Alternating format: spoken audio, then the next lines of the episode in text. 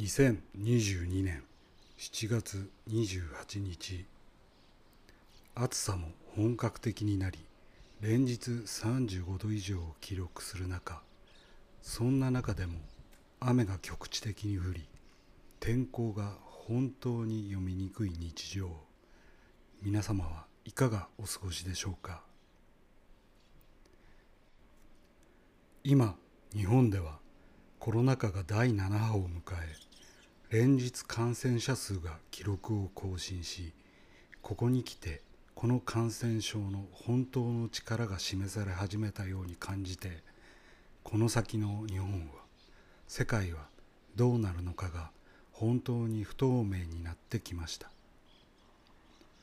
そんな中日本政府は全く手立てを講じることもなくまるであえて感染を放置し拡大することやむなしとしているようです。こんな状況の中でもう一つの大問題が持ち上がっているのですがそれはこの国の政治政策決定の中枢がカルト宗教にまるで乗っ取られているということが連日明らかになりしかしその対象となるいわば大嘘つきの国会議員連中は言い訳と開き直りで国会議員を辞めるどころか閣僚すら辞める気配もないようでもし時間が経てば国民は忘れると思っているのだとしたら本当に国民をバカにしているのだろうと思ってしまいます。そしてこの問題が表に出るきっかけとなったのは安倍元首相の銃撃事件でしたが当の安倍元首相の応援団の人たちは今何を考え何を言うのでしょうか？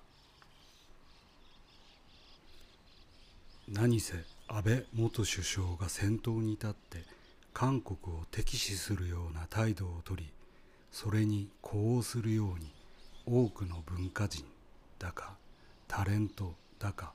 学者だかジャーナリストだかがでかい声を上げていたのに当の安倍元首相自身が実は韓国第一日本はその下だという教義の宗教と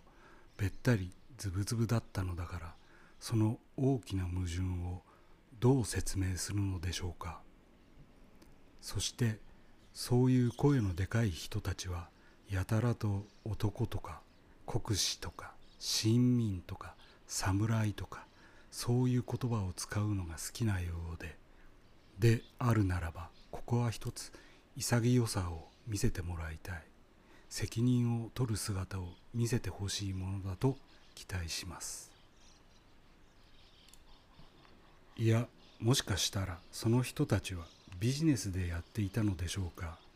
いずれにしてもこういう声のでかい人たちは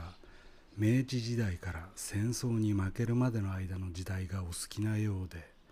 この時代はやたらと美化する人もいるのですが本当のところ偉そうなことを言っても失敗を重ねそれでも責任を取らない人たちが国の中枢に座り最終的に戦争に負け多くの国民を犠牲にしたのにさらに自分だけはと言い訳を続けた。そんなことが今も繰り返され今の時代にもそんな人たちが大手を振っている。そしてそんな人たちに引き寄せられる。一般の何の権限も力も持たない人たち。この大きな矛盾にどう向き合い対処するのでしょうか。しかしこの矛盾は日本全体に行き渡っているようにも思います。それは特に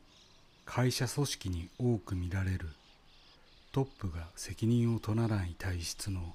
あらゆるところにこの体質がはびこっています。頭が腐れば尻尾まで。人は誰でも多かれ少なかれ矛盾を抱えて生きていると思います。